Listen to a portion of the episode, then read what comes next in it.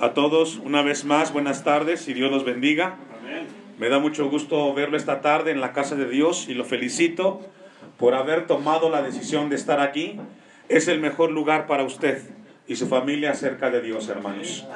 Que Dios los bendiga por estar aquí esta tarde. El tema de esta predicación, el orden de una nueva vida. El orden de una nueva vida. Hoy es culto de varones, pero Dios quiere hablarnos a todos. Y a lo largo de este año, Dios quiere hablarnos acerca de la mente de Cristo. Y tiene como propósito Dios el que cada uno de nosotros podamos desarrollar el carácter que glorifica el nombre de Dios. Muchos de ustedes vienen de contextos cristianos, quizás de niños, fueron llevados por sus padres para escuchar las cosas de Dios. Y quizás el tiempo que tienen de vida lo han vivido dentro del contexto cristiano, pero sus vidas no reflejan lo que saben de Dios. Tristemente, muchos cristianos no viven lo que Dios les enseña en su palabra. Y Dios quiere que en la iglesia, aquí donde estamos congregados, podamos cambiar y podamos reflejar en nuestra manera de vivir de que Cristo está en nuestras vidas. ¿Cuántos dicen amén? Yo le hago una pregunta a usted, ¿cuántos son cristianos? ¿Sí? Bueno, Dios quiere hablarnos a todos esta tarde, hermanos. Tenemos un pasaje de la Biblia que el apóstol Pablo escribe a los cristianos corintios del primer siglo en relación a lo que representa que Cristo venga al corazón de una persona. Y esto es muy importante. Dice el texto que leímos, de modo que si alguien está en Cristo, nueva criatura es. Las cosas viejas pasaron, he aquí, todas son hechas qué? Cuando un cristiano llega a Cristo, se abre la puerta para cambiar su vida y su manera de vivir. Una vez más, cuando una persona, hombre o mujer, llega a los pies de Cristo, Cristo viene a su vida, Él se arrepiente, a partir de ese momento se abre la oportunidad para vivir una vida en orden. Porque los que viven sin Cristo, muchos, y no es que todos, viven una vida en desorden. Pero cuando venimos a Cristo, Él comienza a ordenar nuestra vida en diferentes áreas. Por ejemplo, todos ustedes tienen una casa, ¿cierto? Y usted tiene su casa en la cual tiene una recámara, una sala, una cocina y también los dormitorios. Y usted diseñó su casa a su manera y ha colocado en los cuartos las cosas que usted necesita. Y usted considera que es el lugar que debe de tener su casa. Pero ¿qué pasaría cuando alguien venga y le diga, ¿sabes qué? La sala que pusiste en ese lugar no es el lugar correcto. La mesa que tienes en ese lugar no es el que corresponde. Porque tristemente algunos toman el dormitorio como comedor.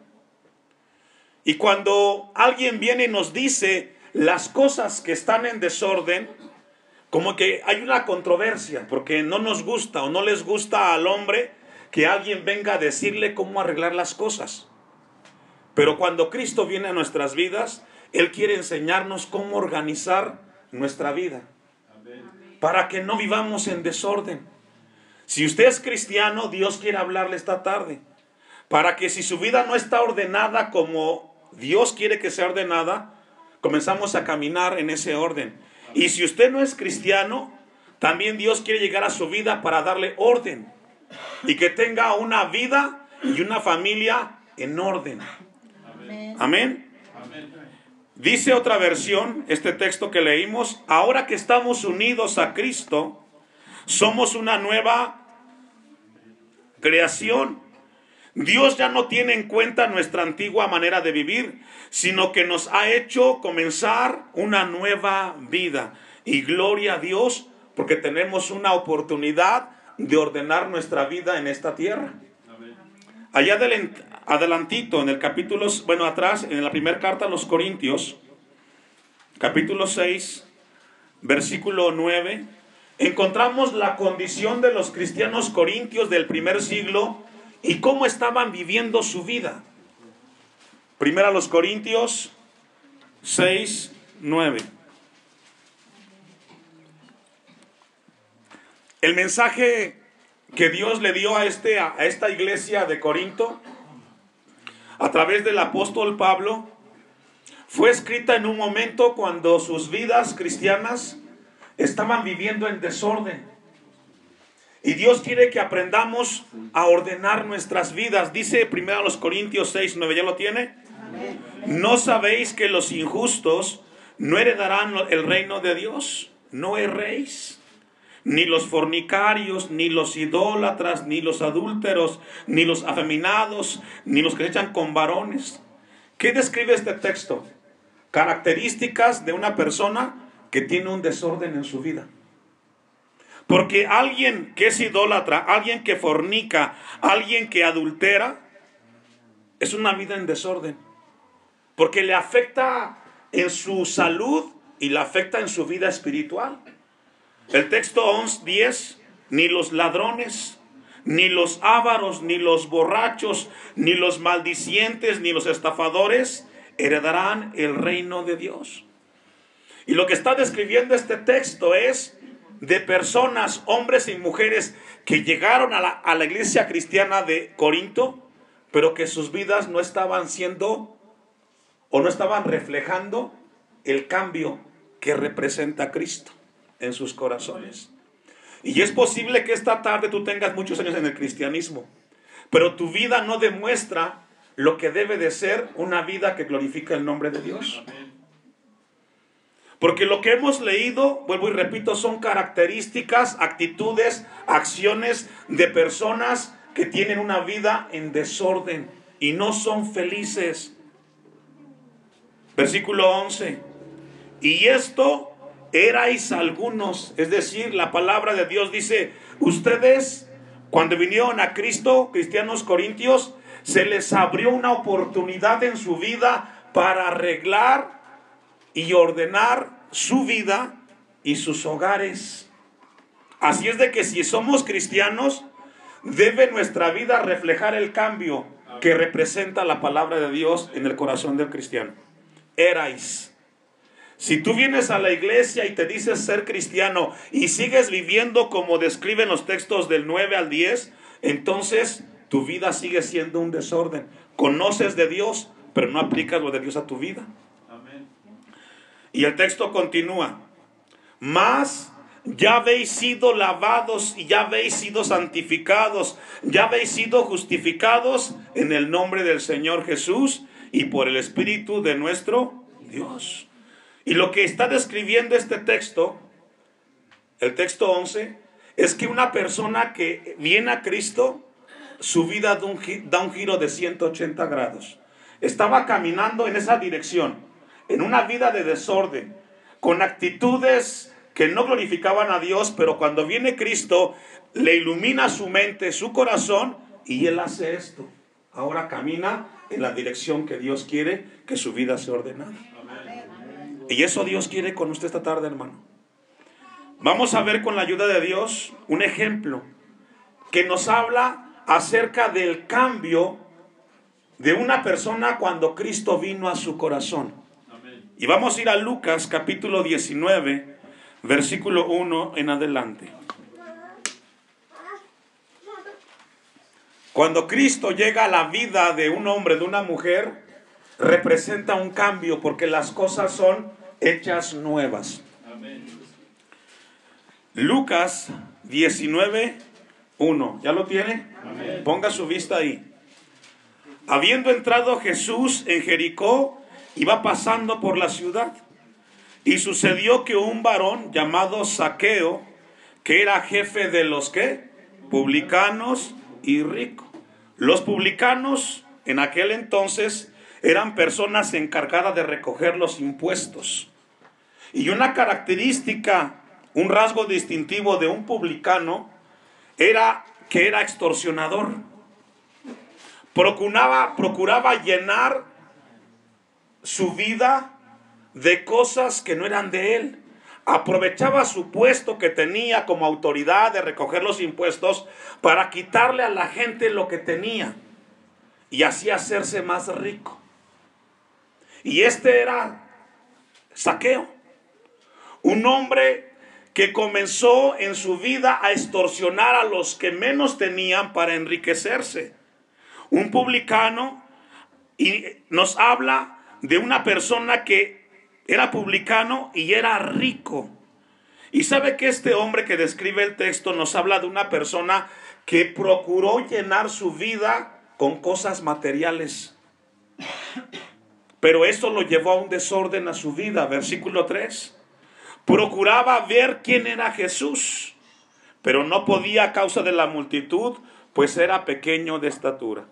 Y el texto 3 nos habla que esta persona, Saqueo, tenía interés por Jesús. Había escuchado de lo que produce Jesús en el corazón del hombre. Y eso le inquietó.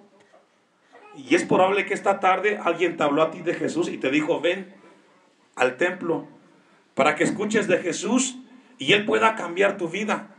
Eso fue lo que le pasó a Saqueo.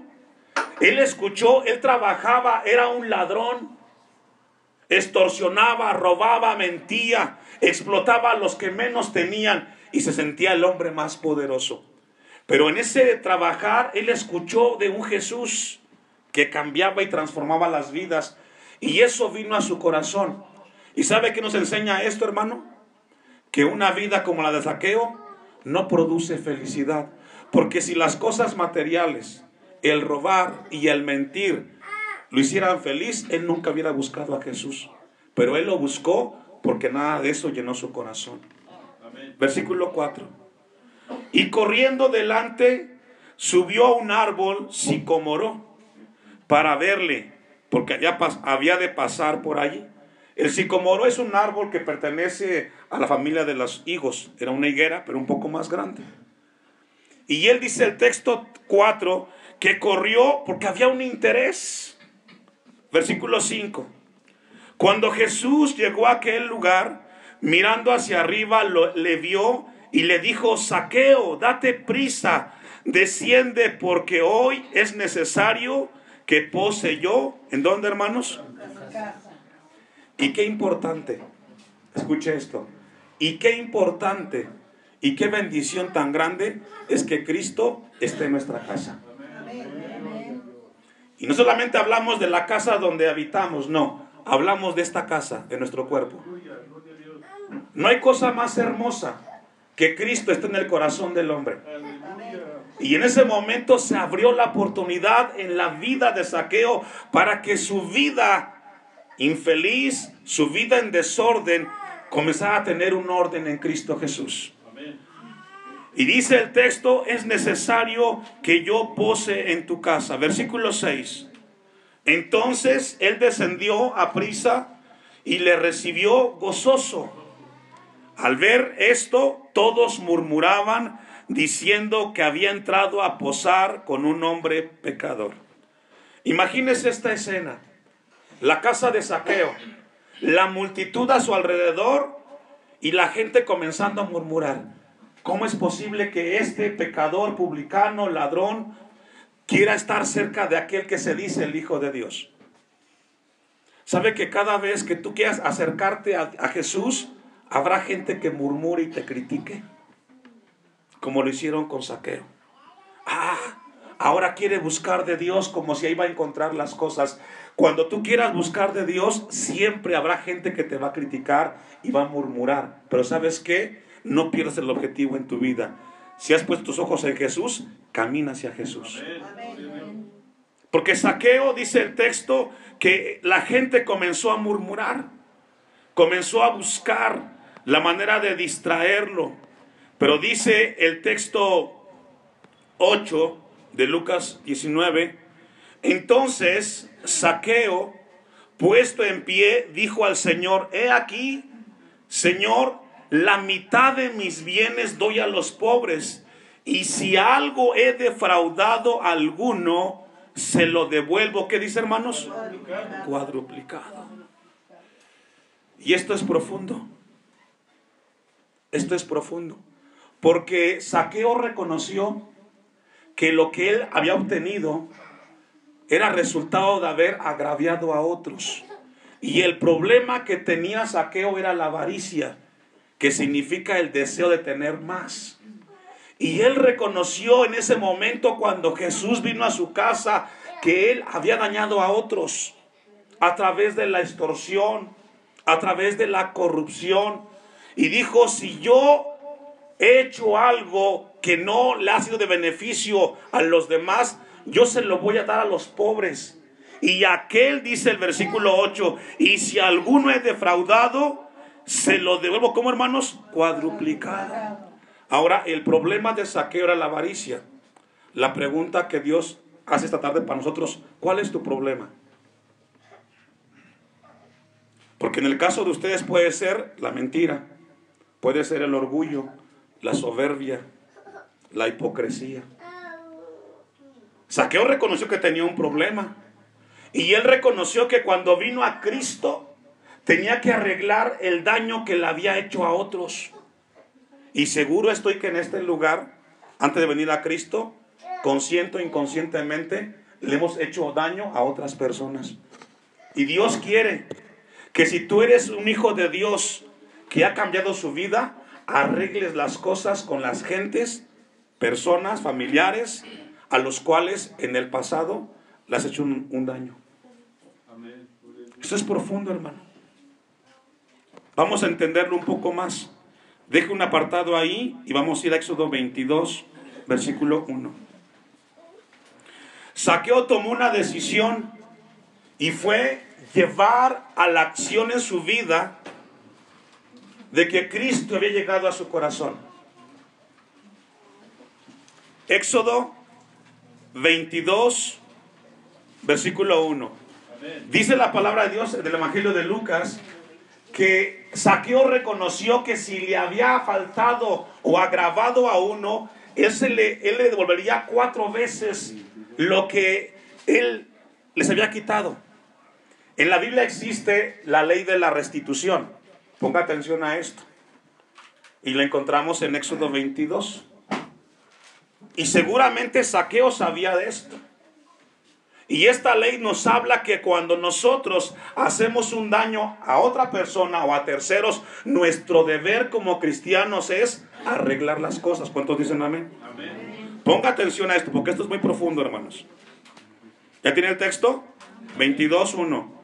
Cuando alguno hurtare, la palabra hurtar es que robar. Cuando alguno hurtare o robare buey u oveja, y lo, de, y lo degollare o vendiere por aquel buey, ¿me ayuda a leer? Hasta ahí. Es decir, lo que no es tuyo, tienes que devolverlo. ¿Cuántos dicen amén? amén? Un cristiano deja su vida de desorden y tiene que venir al orden de Dios. Si tú tomas lo que es ajeno, la palabra de Dios nos enseña que tenemos que regresar lo que te llevaste y cinco veces más. Así es de que pensemos antes. Sigamos leyendo. Y por aquella oveja, ¿cuántas? Cuatro, Cuatro ovejas. Esta ley era aplicada al pueblo de Israel, no era opcional. Tú tomaste lo que no es tuyo y te encuentran de que tú fuiste que lo tomaste, por ley tienes que devolver cuatro ovejas, más la que te robaste. Por eso Saqueo dijo, si yo agraví a otro, no le voy a devolver lo que le quité, se lo voy a dar cuatro veces. Cuatro veces. Si tú, en el caso de usted, porque el, aquí lo que importa es el caso de usted. Si usted a través de groserías, de mentiras, de chismes, ha dañado a otro, su deber que es, ¿cuál es? Buscar a la persona y reconocer su falta y recompensar el daño que hizo a otro. Versículo, vamos al texto 4. Si fuere hallado con el hurto en la mano o lo que robó en mano, vivo, sea buey o asno u oveja, pagará cuánto? El doble.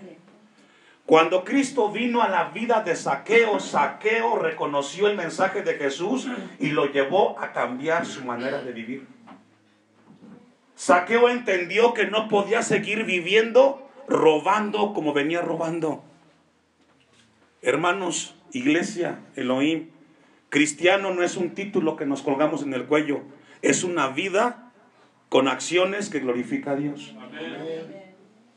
Porque de qué nos sirve que vengamos al templo a escuchar la palabra de Dios si el vecino, el de enfrente y el de atrás sabe que en la casa es un total desorden. Pues que la gente dice, ¿para qué voy al templo? Si están peor que yo. Versículo 5. Si alguno, hombre o mujer, hiciere pastar en campo o viña y metiere su bestia en campo de otro, de lo mejor de su campo y de lo mejor de su viña, ¿qué dice? Imagínese el extremo. Usted tiene sus borreguitas, sus ovejas y se las mete a la parcela del otro. Restitución. Le pagas lo que comió tu borrega y se lo devuelves el doble. Una nueva vida en Cristo habla de un cambio, hermanos, que Dios quiere que aprendamos a vivir. Porque seguro estoy que si no hacemos esto, nunca será feliz. Y nunca viviremos en la paz de Dios. Amén. Versículo 6. Todo esto es restitución. Versículo 6. Cuando se prendiere fuego y al quemar espinos quemare mieses amontonadas o en pie o campo, el que encendió el fuego, ¿me ayuda a leer? Y esto aquí es muy típico en esta época, ¿cierto o no? Se le prende fuego a todo lo que está seco. Pero si tú le prendes fuego a un terreno que no es tuyo, tu deber es que pagar. Esto, ¿de qué habla, hermanos? Habla de un orden. Lo que estamos leyendo es un orden, que Dios quiere que vivamos en ese orden. Si somos hijos de Dios, no podemos seguir viviendo como queremos. Es que así me enseñaron, así me educaron, sí, así te educaron. Pero estás en Cristo Jesús, ahora Dios quiere ordenar nuestras vidas en todas las áreas. ¿Cuántos dicen amén? amén? Y esto lo sabía Saqueo, hermano. Esto lo sabía Saqueo. Por eso el mensaje, cuando él escuchó de Jesús, se vio rápido la transformación y el cambio que produce Cristo en el corazón del hombre. Amén. Versículo 7, Éxodo 22. Y usted puede leer todo el capítulo en casa. Cuando alguno diera a su prójimo plata o alhajas a guardar y fuere hurtado de la casa de aquel hombre, si el ladrón fuere hallado, ¿Qué hermanos? Y podemos predicar una serie de todo esto, hermano, que sería importante. Pero lo que estamos viendo, leyendo de parte de Dios, es cómo debe de vivir un cristiano.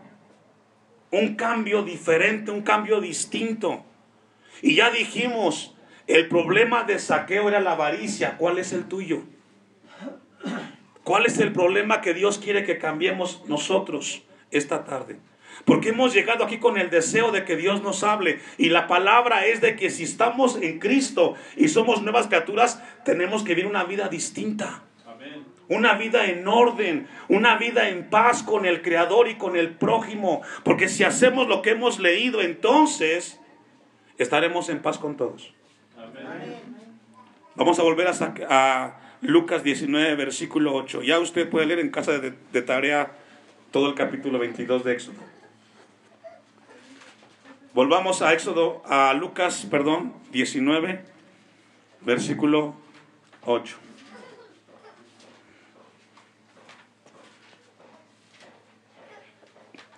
Dice el texto 8.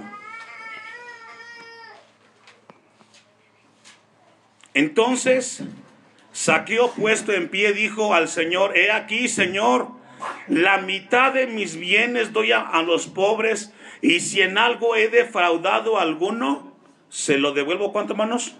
Cuatro, cuatro veces. Vamos a ver esta tarde con la ayuda de Dios ciertos principios de una vida que vive en el orden de Dios.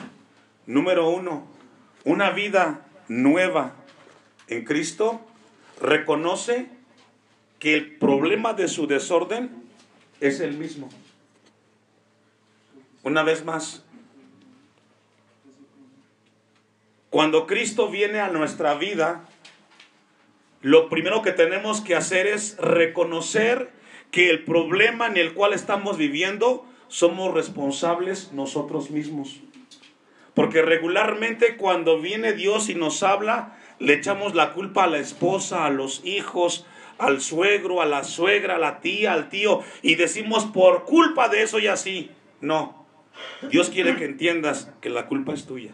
Y que para que cambies, tienes que reconocer que tú eres el que está cometiendo el error. No es el otro. Es que yo grito mucho en casa, es de que yo hablo así porque tú me desesperas. No, no es problema del otro el que tú hables así. Es que hay que tener dominio propio. ¿Cuántos dicen amén? Y esto es muy importante.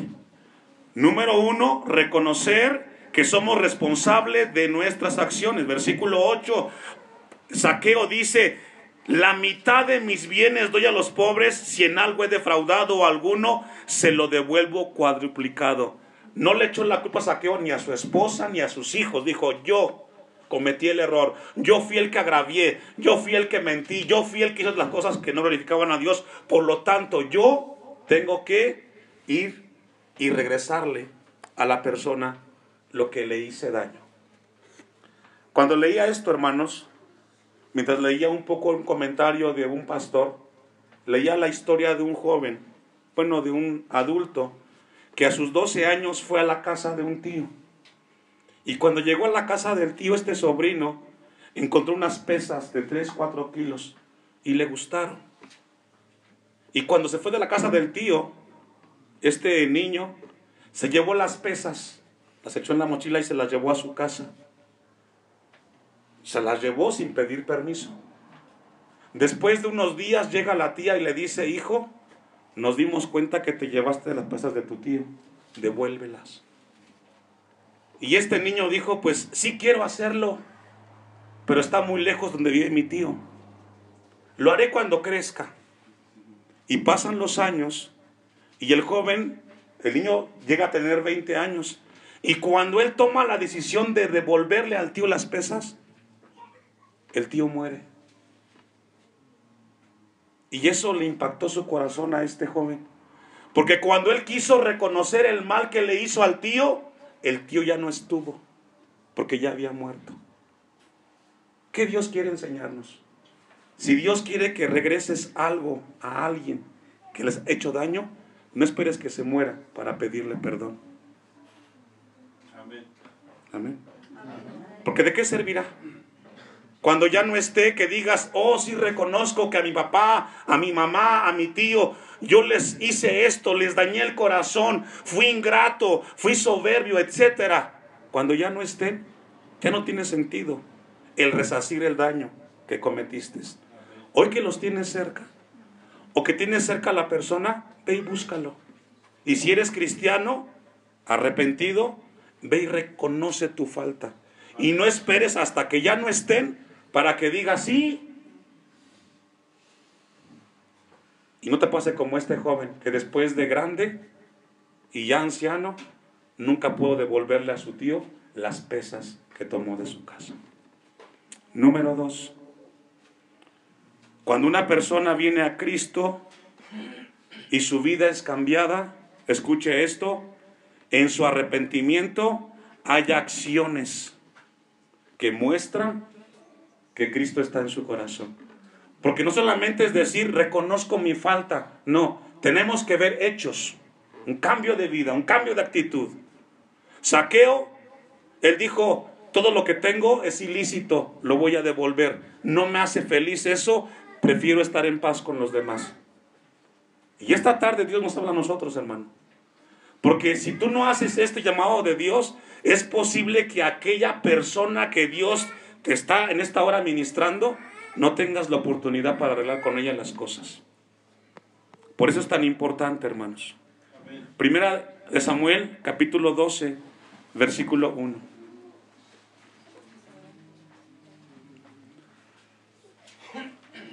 Una verdadera conversión comienza con la restitución del agravio. Primer libro de Samuel, capítulo 12, versículo 1. Usted me alcanza, ponga su vista ahí. Dijo Samuel a todo Israel, he aquí, yo he oído vuestra voz en todo cuanto me, me habéis dicho, y os he puesto rey. Ahora pues, he aquí vuestro rey va delante de vosotros. Yo soy ya viejo y lleno de canas, pero mis hijos están con vosotros, y yo he andado delante de vosotros desde mi juventud hasta este día. Aquí estoy. Atestiguad contra mí delante de Jehová y delante de su ungido, si he tomado el buey de alguno, si he tomado el asno de alguno, si he calumniado a alguien, si he agraviado a alguno, o si de alguien he tomado cohecho para cegar mis ojos con él. ¿Me ayuda a leer? Y os lo restituiré. El sacerdote de Dios, Samuel, frente a la congregación, frente a un pueblo, le dijo, si yo he hecho algo en contra de alguno de ustedes, mi deber es restituirlo, es regresarlo. Muchos de los problemas que tenemos los seres humanos, hermanos, es que no sabemos reconocer que, la, que tenemos un desorden en nuestra vida. Y es por falta de reconocer que somos directamente los responsables nosotros de todo lo que se ha hecho. Y esta tarde Dios nos habla a todos, hermanos, porque todos en este lugar tenemos cosas que corregir y cosas que mejorar. Amén. Amén. Todos. Y lo que Dios quiere que, cada uno se lleve en su corazón es de que no te quedes, ah, ya lo hice, se le va a olvidar. No. Si Dios te habló en qué área, ve y corrige. Y si es perdón, pide perdón. Y si algo no es tuyo que tienes en casa, regrésalo. Amén. Porque si vamos a cambiar y Dios quiere que cambiemos, entonces comencemos haciendo las cosas. No solo digamos, ah, es un bonito mensaje. Sí, es un mensaje que Dios nos habla, pero es mejor ponerlo en práctica, hermanos. Amén.